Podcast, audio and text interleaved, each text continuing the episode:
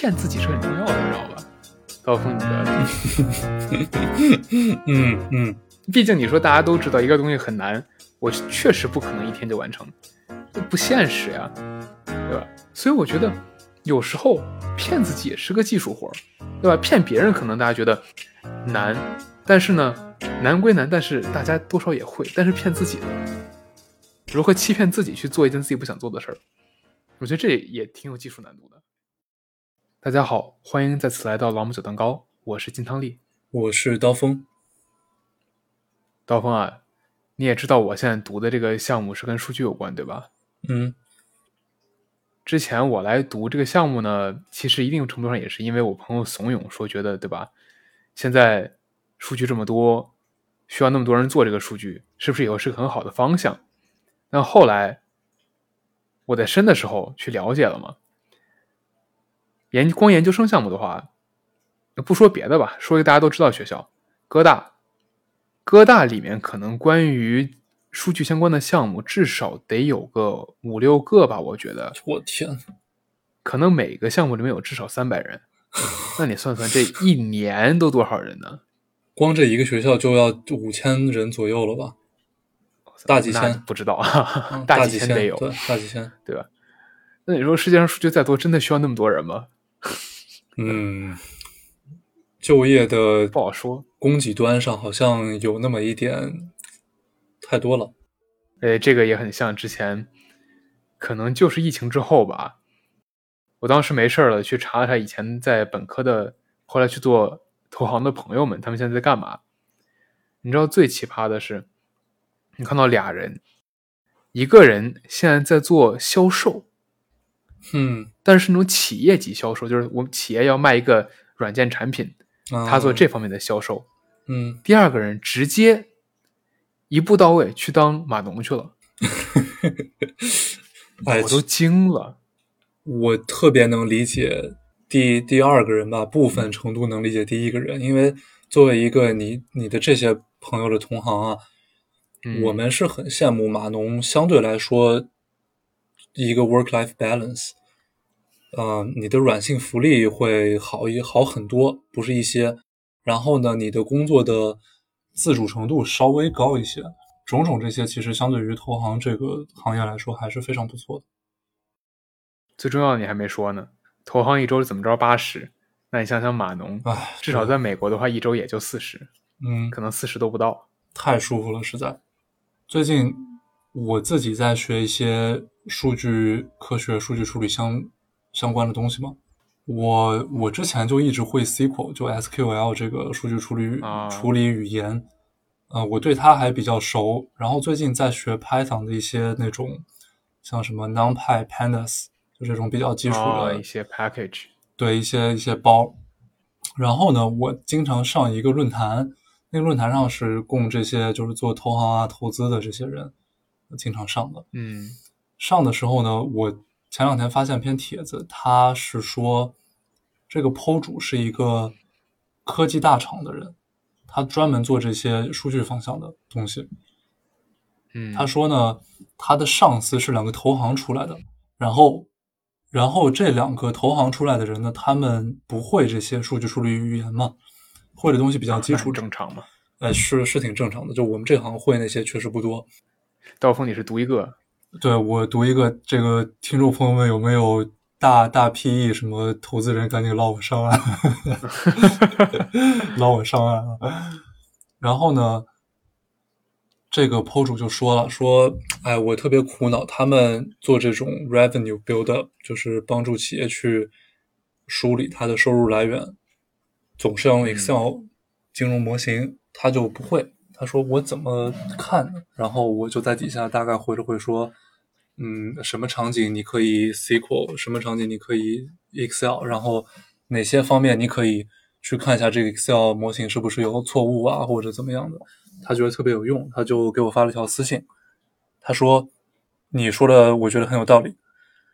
然后呢，他现在他是一个谷歌的数据工程师，哦，自己呢在在创业。他说：“我创了两年了，创什么业呢？就是在线上或者面授、实地面授。SQL 的课程，帮助一些企业，比如说是辉瑞、摩德纳、嗯强生这种大药厂，以及一些工业的公司，这些企业呢嗯。都非常大，他们自己的数据量也非常庞大，但是很多员工其实并不会用比较现代的数据处理语言去做做事情。那很正常嘛。嗯，他呢就去教课，然后教的东西都非常实用，他还会伴有相应的 case study，就等于说不是说从、哦从头教你那种什么语言语法什么的，他就是跟你说这这一套东西解决你们现在的实际工作非常有非常有用，你也不需要懂那么那么多，你就懂这些，你工作里就够了。然后他这卖怎么怎么来？是怎么使用怎么来，他就说是，嗯、这个东西吧，他想做大嘛，肯定，因为他也不想说老，嗯，天天给给人去处理东西，他就说肯，定的。你要是有兴趣，我就让你当我们的那个 business development。然后我就想，我就想你你人在伦敦呀，大哥，我人在我跟他说我我人在北京，他说没事儿没事儿，只要你能卖就行。从伦敦远程授课，英伦腔，对，他说。他说你能卖哪儿就卖哪儿，我们都可以线上。嗯，其实这种技能现在想想确实还是蛮不能说稀缺吧，但是它很重要，因为你想现在数据越来越多了，大家也意识到，比如说像咱每天刷手机产生多少流量，想想以前可能十几年前，可能一个月流量套餐才多少啊？可能几十个 M、一百个嗯 M，、差不多了吧？差不多了。对吧？现在一个月我自己十个 G 都不够用，你说这流量全去哪儿了吗？是吧？我觉得我们讨论的这个话题涉及到特别重要的一个事情是，很多人不知道为什么啊到了刚入职场的那么几年，可能就一年两年，他就停止学习了。我觉得这是挺可怕的一个事情。对，这太可怕了，尤其是在现在这个时代，每天都有那么多新的东西出来，不管是说科技也好，数据也好，还是实际上可以从事的行业也好，可以真的是说就是日新月异。你如果拿一个最明显的领域举例的话，比方说 AI 的算法，真的可以说你都不说啊，但是每天夸张了点儿啊，每个月、嗯每个月都都得有好多人发表文章说，我们又一个 breakthrough，我们又把人类对于数据应用的领域往前迈了一步。那大家想想，除开 AI 领域，可能大家想生物领域是不是也能感觉到，至少每年或者每一到两年都能听到有人说，哇，我们又攻克了人类疾病也好、基因也好上面的一大难关。那当各种科技在以这种速度变化的同时，我觉得没有人可以停止学习。是，而且大家想想，从大学这个地方、这个环境里到底学到的是什么？因为其实你去问一些雇主，或者说那些成功的企业家，他们会跟你说，你在大学里学什么专业没有那么重要。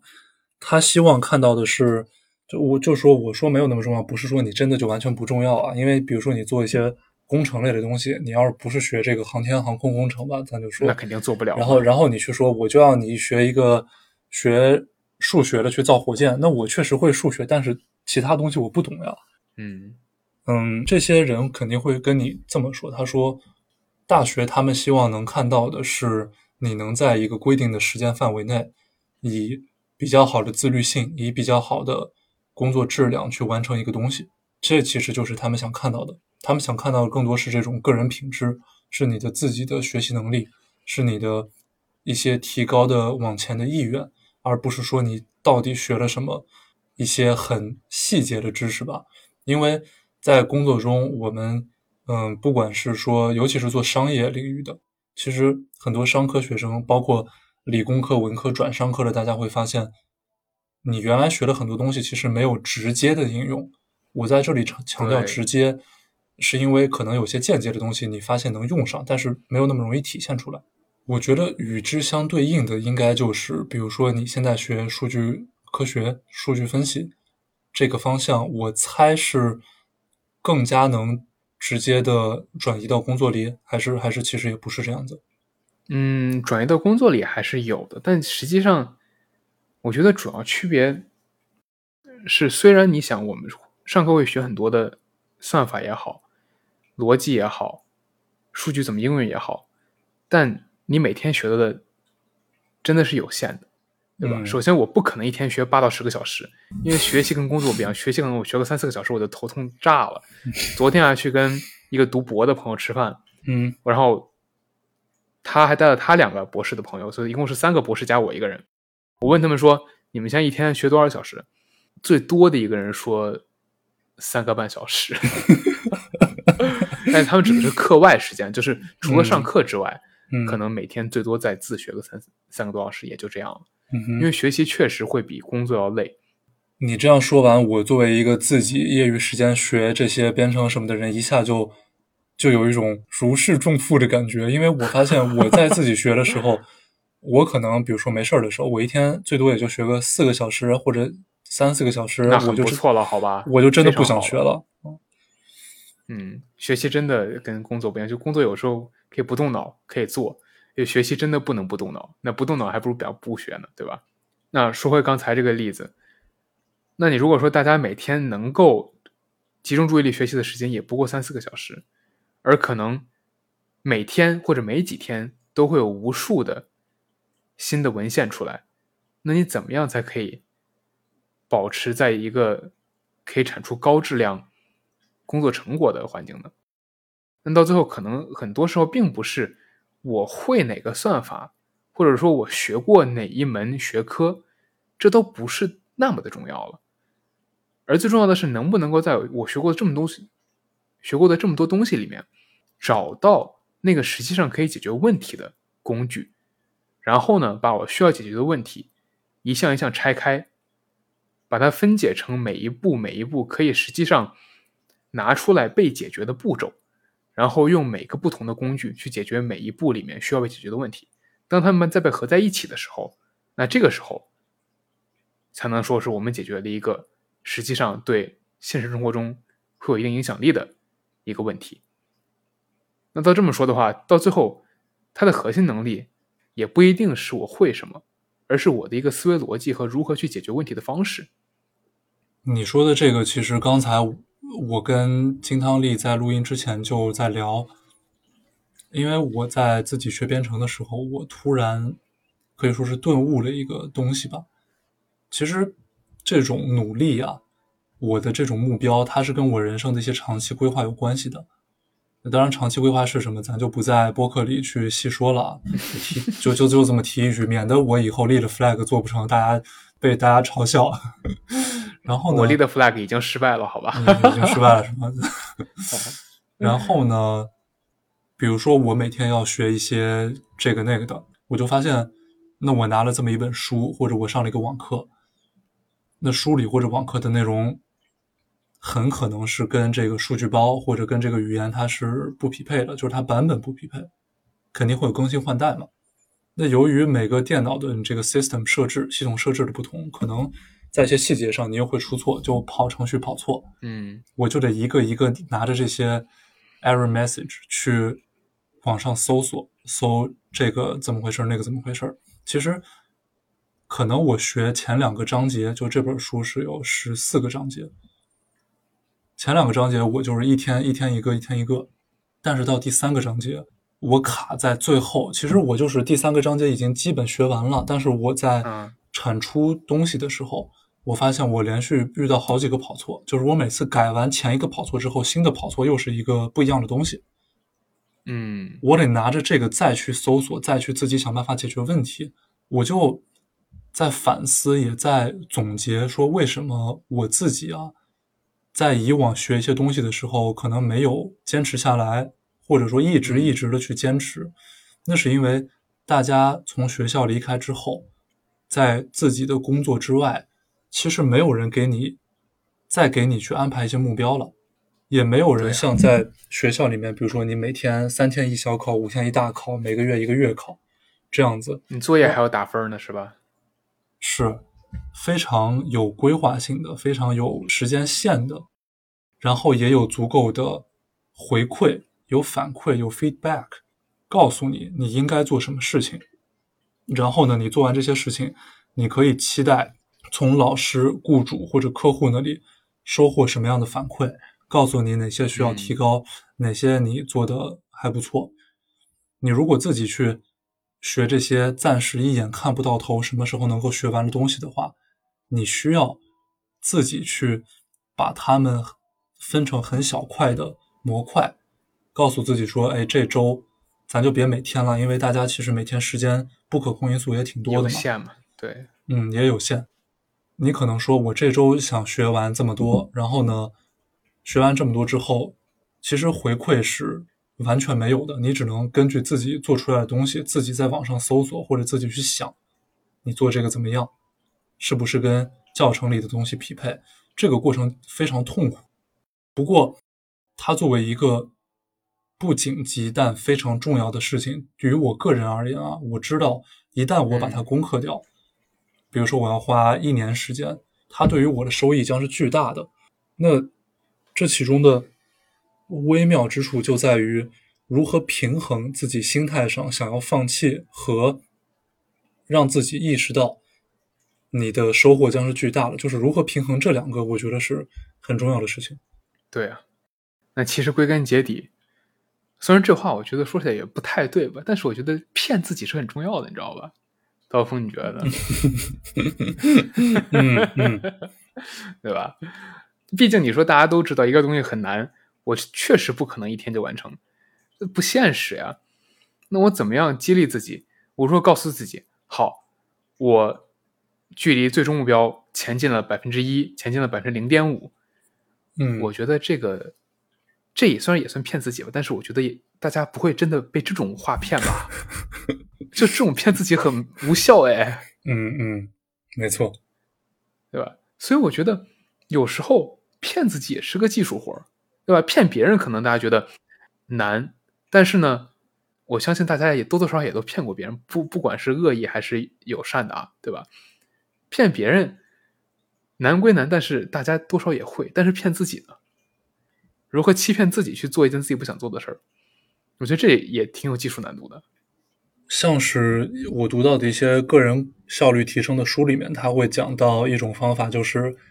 你把一个大目标切分成小目标，然后再把这个小目标给予一些嗯时间时间节点，就是说我截止到几号之前必须要做完什么。但大家会发现，你这样真的这样做的话，其实跟那些网课的设置是没有太大区别的。嗯，纯粹只是这样子的话。再再加上你做完一个事情，然后给自己一点奖励，你把它整个系统框架搭好和你能执行又是两回事情。因为对啊，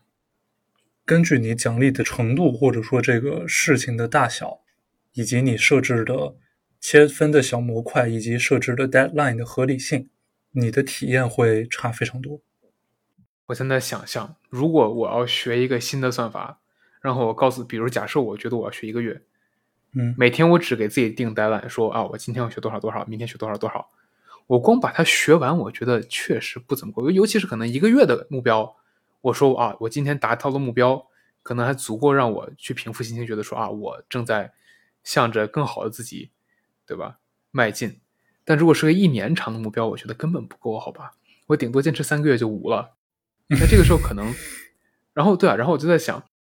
上学的时候，大家一般一学期可能半年吧，一学期以最少的算，至少有个期中一个期末，对吧？中间会有作业。那怎么样？大家是怎么样在这个情况下还一直努力学习的呢？因为对我来说，其实我觉得我这个案例特别的差，你知道吧？是个特别差的案例，因为我对于作业不是很在乎，我会做，但是我不会特别好好做，因为大多数尤其大学之后的课都是考试算分的。嗯，至少我当时学经济作业基本上不占分，然后我就考前可能学个三天就就就就就那样了，对吧？一点参考性没有。但我觉得如果把作业算成绩的话，我能够想象到唯一可以激励到我的就是，我觉得说啊，我这个作业做好了拿一百分，那我如果换算一下，我就我我就能知道我的绩点可以涨多少。嗯，那这个时候可能稍微有一点点动力，但是呢，如果作业多的课，那可能一个作业只占绩点的零点零零零几，那可能这个时候这个激励效果又不佳了。没错，金汤力说的这个是非常非常重要的，就是我们讨论的这个东西。因为如果你没有办法去长期坚持一个系统，并且在一开始或者在你学习的过程中逐步的改进、改善、改良这个系统的话，你给自己一些能够量化的指标，比如说是百分之五、百分之零点五、百分之一，然后你能够让它，我觉得可能可视化也是比较重要的，就是你想办法。呃比如说有这么一张图，你就天天在嗯写字桌的正对面，或者在你卧室的墙上，就贴着说今天你又往前进了多少。你得让自己有这种充分的动力，其实就是你刚才说的骗自己的一种方式。但这又回到一开始的问题了，仅仅的是告诉自己自己努力了多少，还有用吗？虽然比如你可以画一个很好看的图，并且把这个图画的很激励人心，每涨百分之一，实际上这个表会增高一倍，它是个 log function，不是个 linear function。嗯但是就算这时候你看到我，也不过是一张图啊。那我在想的是，大家有没有过这种经历，或者大家有没有什么好的想法，觉得说啊，那在这个时候，有什么东西我们可以把它量化了，变成奖励来激励自己的同时，还能让它达到效果？或者换句话说，有没有什么办法可以把这种很虚无缥缈的奖励具体化？我觉得这个是个非常非常好的话题。我想到的几个东西，其实都是因因为我们想，就是我们在设置这种激励机制的同时，它不能是一个你可能会产生一些特别负面的效应，就是这叫什么 side effect，对吧？比如说吃很多蛋糕，这个副作用太大了。对我正想说吃蛋糕，知道 吗？对吧？我刚才就这么想的。对，我就想说是，哎，我做完这个了，我给自己吃一块蛋糕，哎，我又做完了，我又吃一块蛋糕，那你这个体重，对吧？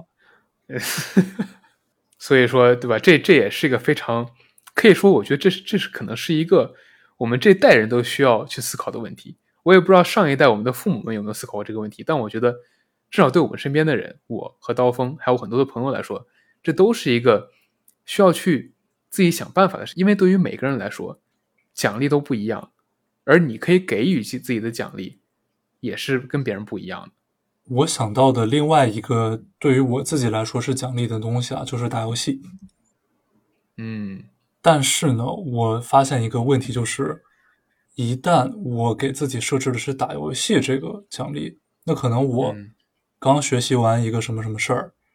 然后我开始开始打打游戏了，我这打的就、嗯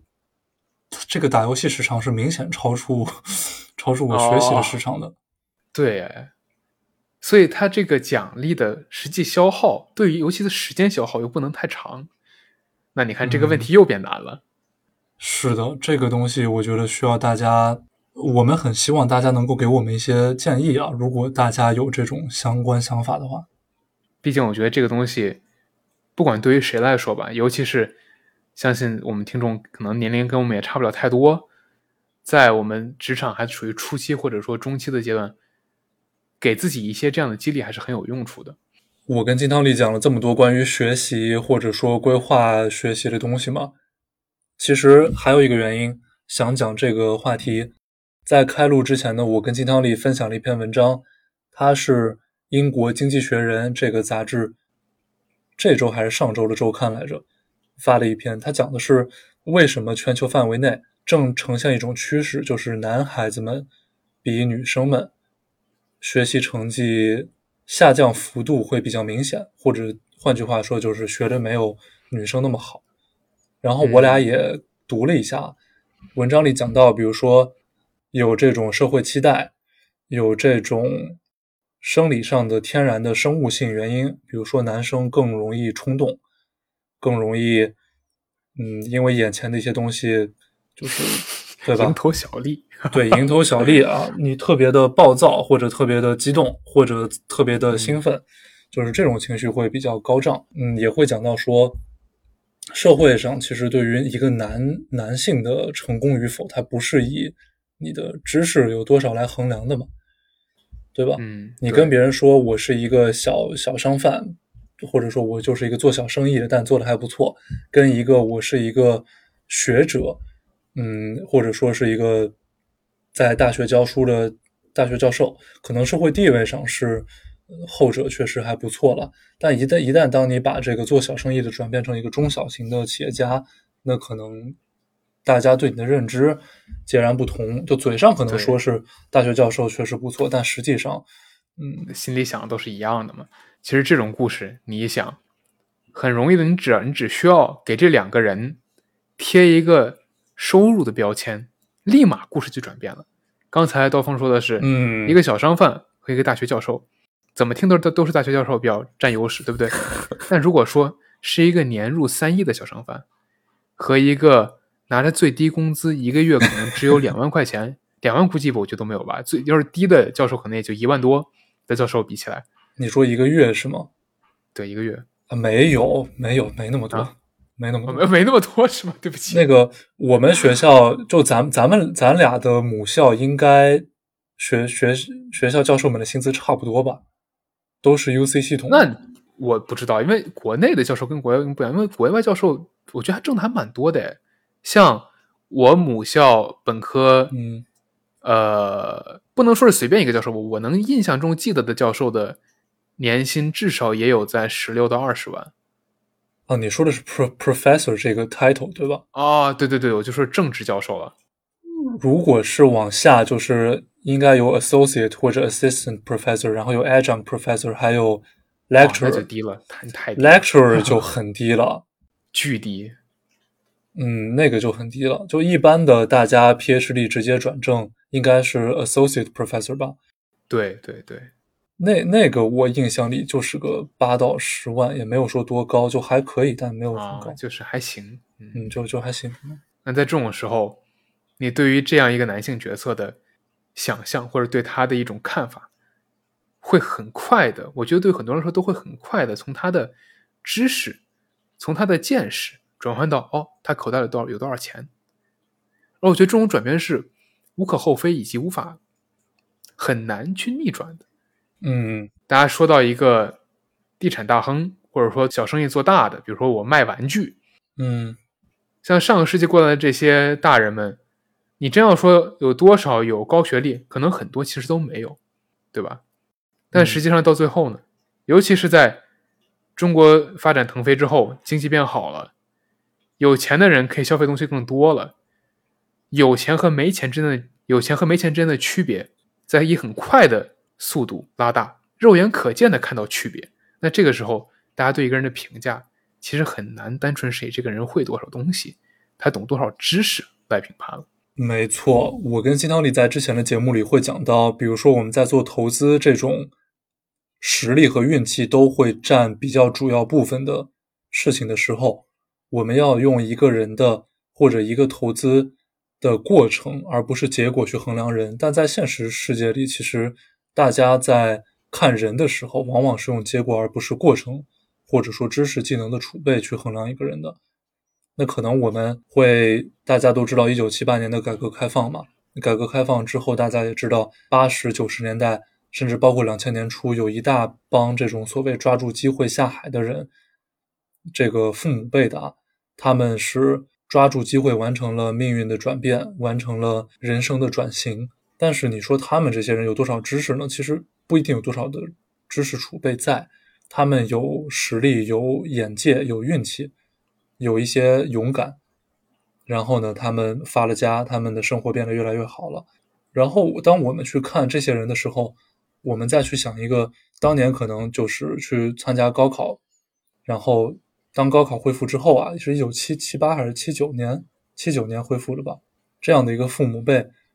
一路读书读到大学当了教授，他的生活肯定是没有这种做生意的富裕的嘛。那么我设身处地的想一下啊，比如说我爸妈，他们其实很希望我让我去读博士，就这个是他们的一个诉求，因为他们觉得吃了文化的亏。但对于我来说的话，我由于自己的自我教育，由于从小到大接触的耳濡目染的一些东西，由于社会的一些期待期望，我的一种观念是，那肯定是挣钱比读书更重要。我现在会有这种想法。当然，我说这个读书是对，这是我们大多数人了。对大多数人是会有的想法吧。尤其是这个读书，比如说博士，我在美国读的话，得读个五年吧。国内的话，应该是四年还是是五年来着？反正肯定短不了嘛。但说到博士这个事情，就让我想起来，昨刚才不是说昨天我跟一个博士朋友出去吃饭了吗？他还带了两个博士的朋友，那这两个朋友就很有意思了。嗯其中一个人是女生，然后感觉这个人的形象配合上刚才读的那个文章的话，她就是个非常典型的一个学习特别好的女生的案例。而因为你真要说当时在场的几个人，我我都不是博士，对吧？我就是个小渣渣。我那个朋友虽然很聪明，但是肯定不是那种特别好学的人。他之前嗯名言就是：工作工作是不可能工作的，我宁愿去读博。嗯，这这是什么？因因因因为对他来说学学习很容易，就是他是可能不学可以拿 A 拿 A 加的人。OK，但是相反对比那个女生，这个女嗯生的背景就很、很有意思了。她呢现在是我们学校商学院下面一个叫做 Behavioral Economics 这个分支的嗯在读 PhD，、然后呢他的本科是大家耳熟能详的耶鲁，嗯，梦校了。哎但是大家再也回不去的梦校了。如果大家不理解的话，就是耶大家耶鲁可能大家应该都听过，对吧？哈佛、耶鲁嘛，对啊，耶鲁的经济系已经算是最好的之一了。嗯，最最最最最，能出来读博的人，肯定也是在那个系里面算是成绩最好。不然你说你要是绩点低了，谁给你博士机会啊？是不是？是的。哎，但是就是我突然想到，他读的这个 behavioral economics，其实在耶鲁就有一尊大神，呃，Robert Shiller，哦，Schiller 在哦，对，他是他是耶鲁的教授，他就是 behavioral economics，然后以及 slash 斜杠 behavioral finance 行为经济学、行为金融学里面的嗯最知名也是最前沿的专家之一了吧？我估计你他写过的很多书，包括《非理性繁荣》。对《Irrational Exuberance》这本书是算 A- behavioral economics 里面的必读书目之一了吧？他他当然写的比较科普性质啊，不是说非常的学术了。对，然后我昨天也其实没问他为什么来读，但当时好像他们聊天的时候听到说，当时这个女生是有别的学校的 offer 的，嗯，好像只是因为别的学校 offer 给的是那种宏观经济，然后他当时嗤之以鼻的想说，宏观经济我对宏观经济一点兴趣没有，我只想搞微观。嗯，OK，但我觉得很合理的角度来讲，就是因为宏观经济的研究不是那么好做，而且嗯，能够做的研究不多，所以你要想在一个领域开拓出新的研究方向，或者说在一个领域做出事儿来，你肯定得找那些比较容易做出事儿的领域嘛。对。然后可能 behavior economics 就是一个比较容易做出事儿的领域。我作为一个平时喜欢读这些方面的人啊，包括就是现在做的一些事情，多多多少少跟这个有关系。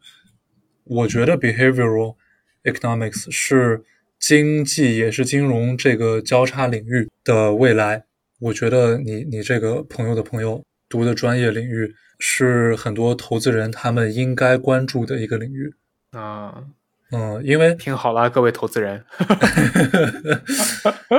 咱们咱们本科时候学的经济学，我觉得其实已经是非常过时的了。就是咱俩学的过时了，好吧？都是那个，我们是理性人，对吧？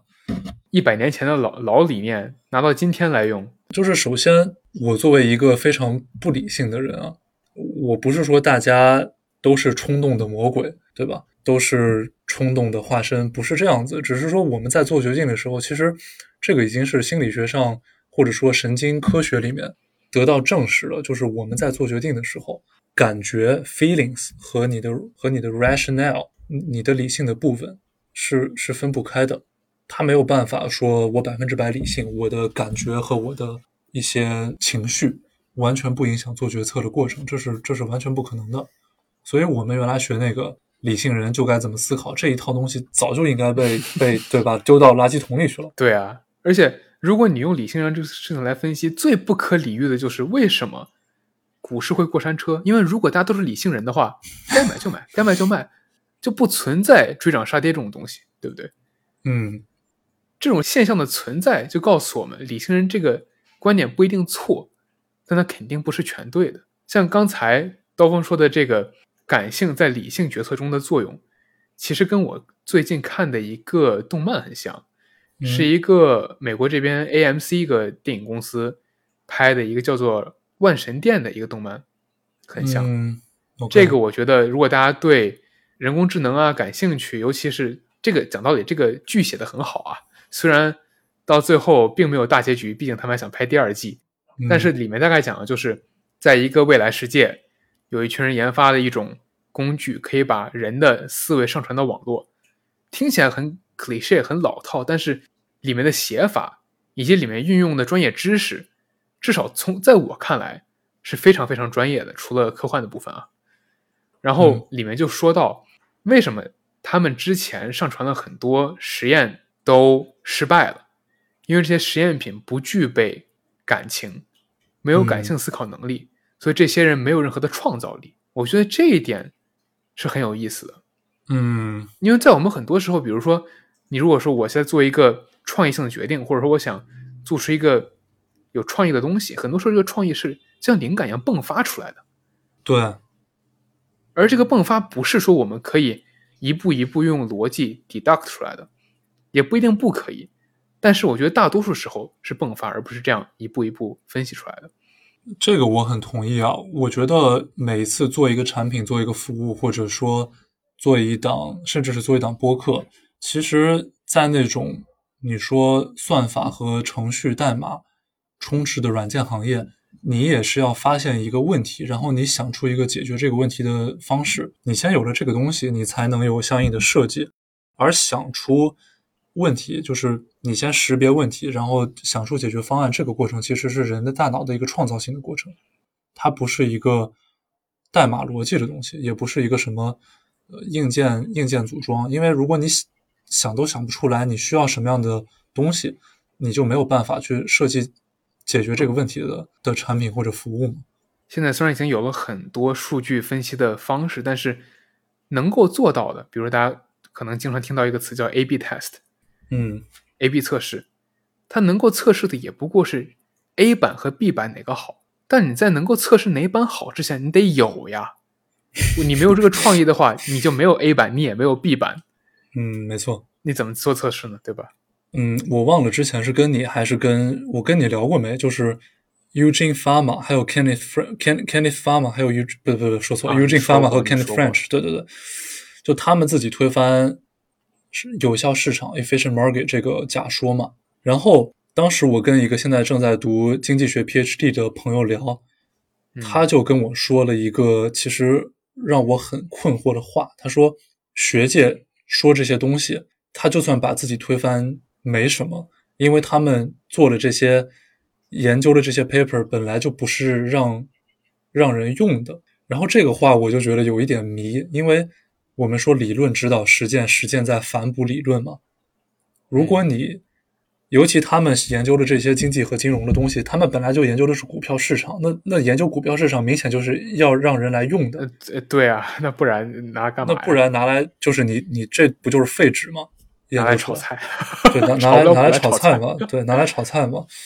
所以他当时跟我说了说这些东西本来就不是让人拿来用的，我就没说话，因为我我不知道该说什么。然后呢，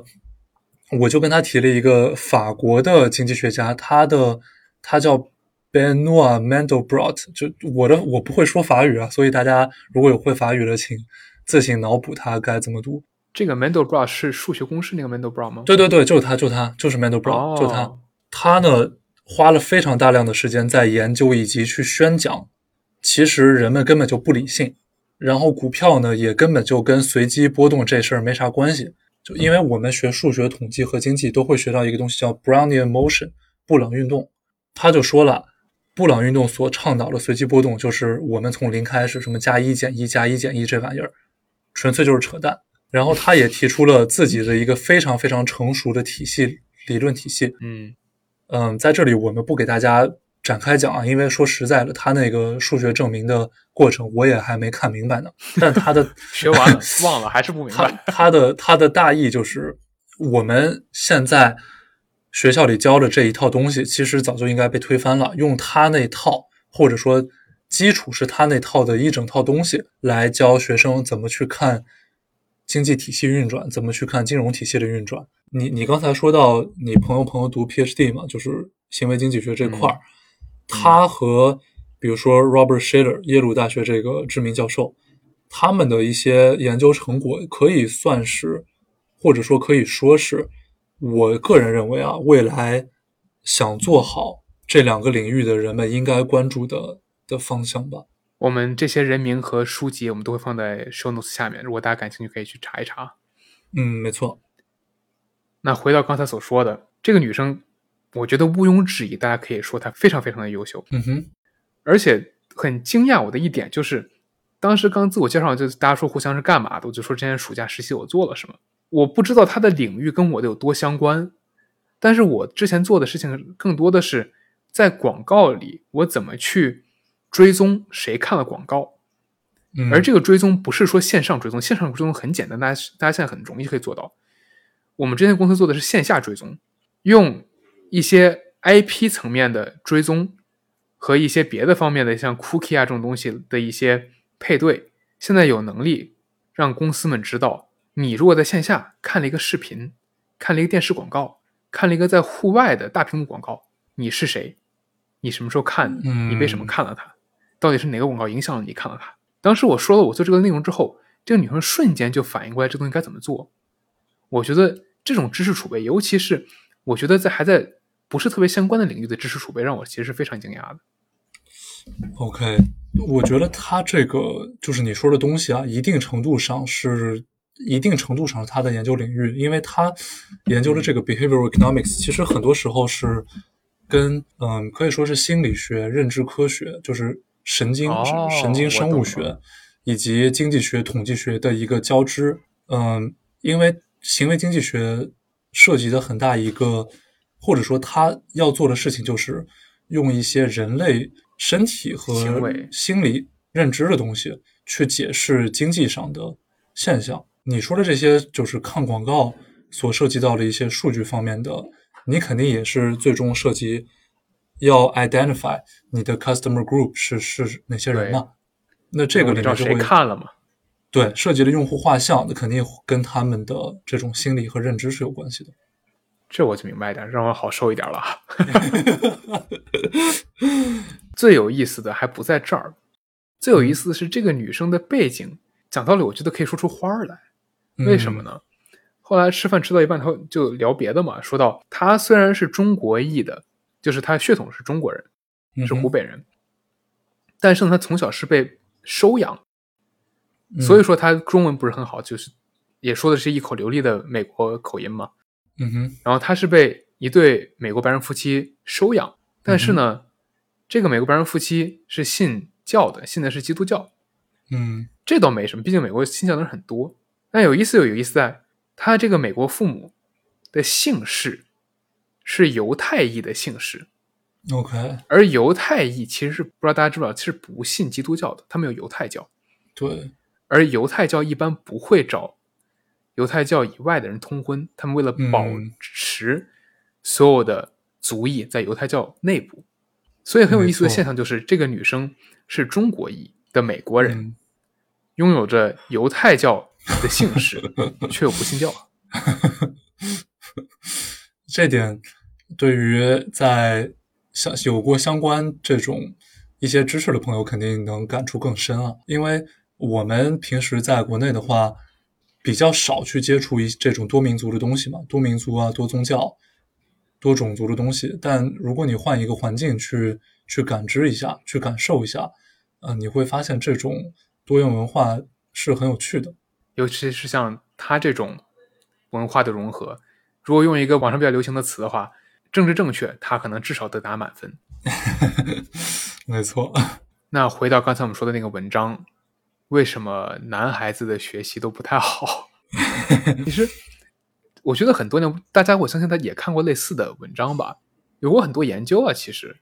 不管是社会学上的、心理学上的，还是生物学上的，有很多研究就表明说，其实生物学上的男生女生差别没那么大，就男生和女生。肯定基因层面上是有区别的，但在学习能力上或者在智商上，应该是没有一个确凿证据说明我们大家是有区别的。那为什么大家都有感觉普遍的女生比男生爱学习，女生学习比男比男生好。我觉得这点，我觉得我也挺感同身受的。至少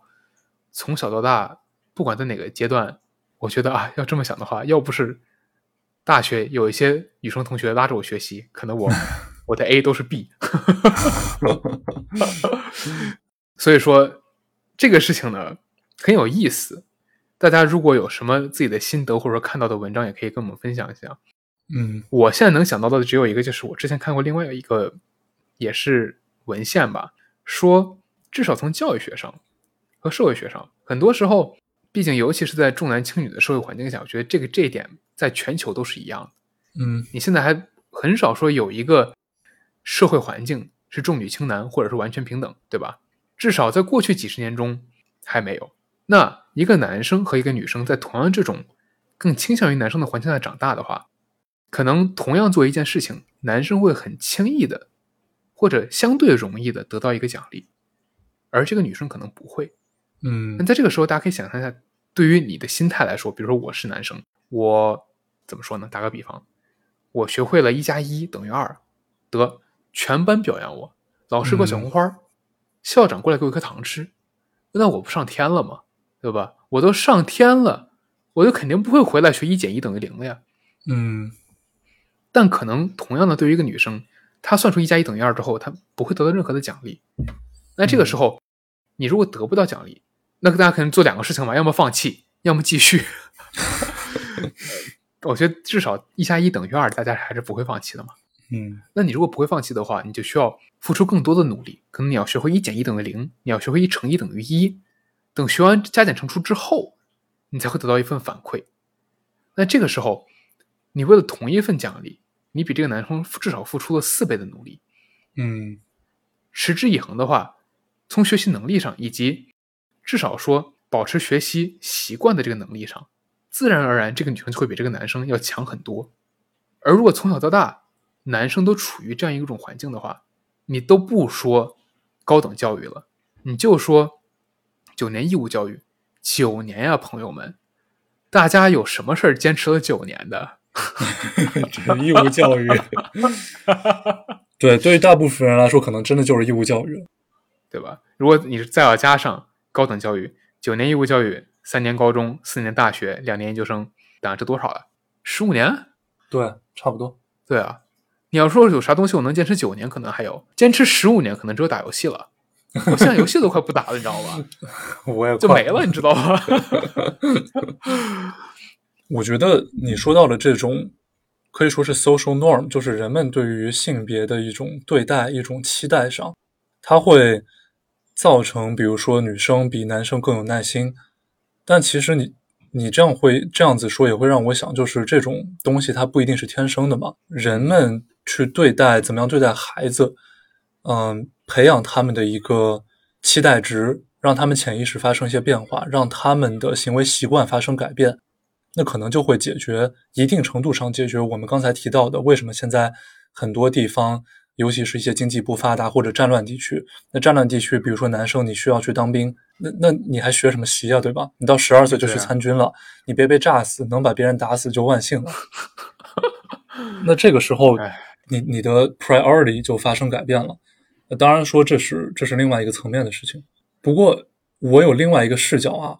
我不知道你对这个想法是什么。我最近在学一个东西，叫做 Python 的 Django Framework，就是一个做网页的的数据包。然后呢，它有一个社群叫做 Django for Girls，它是特别具体的，就是给女女生用的社群。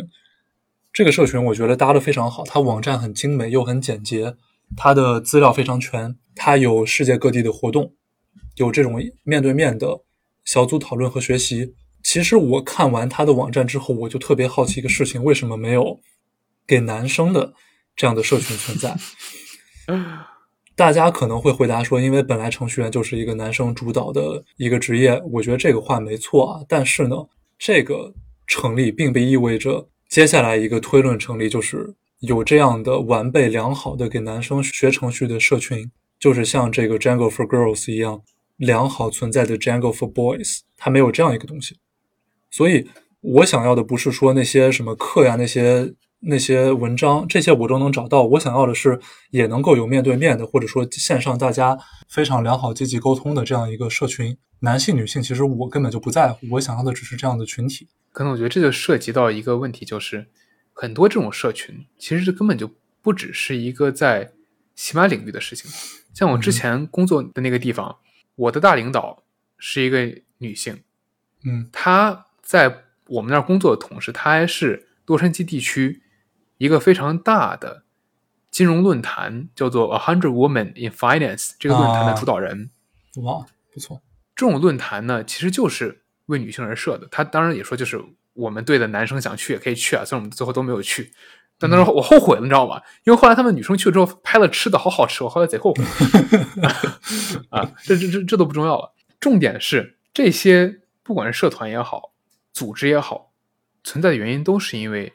在美国社会也好，在很多社会也好，女性处于劣势地位，在很多行业里也好，女性的就职比例就是低。你这无话可说，嗯，对女性的一些福利、工资就是比男性低，这你也无可无话可说，是，这都不是应该存在的事情，对吧？嗯，女性干着同样的事，可能做的比男生还多，凭什么工资比男生少，对吧？这些组织的存在都是为了缓解这样的情况，以及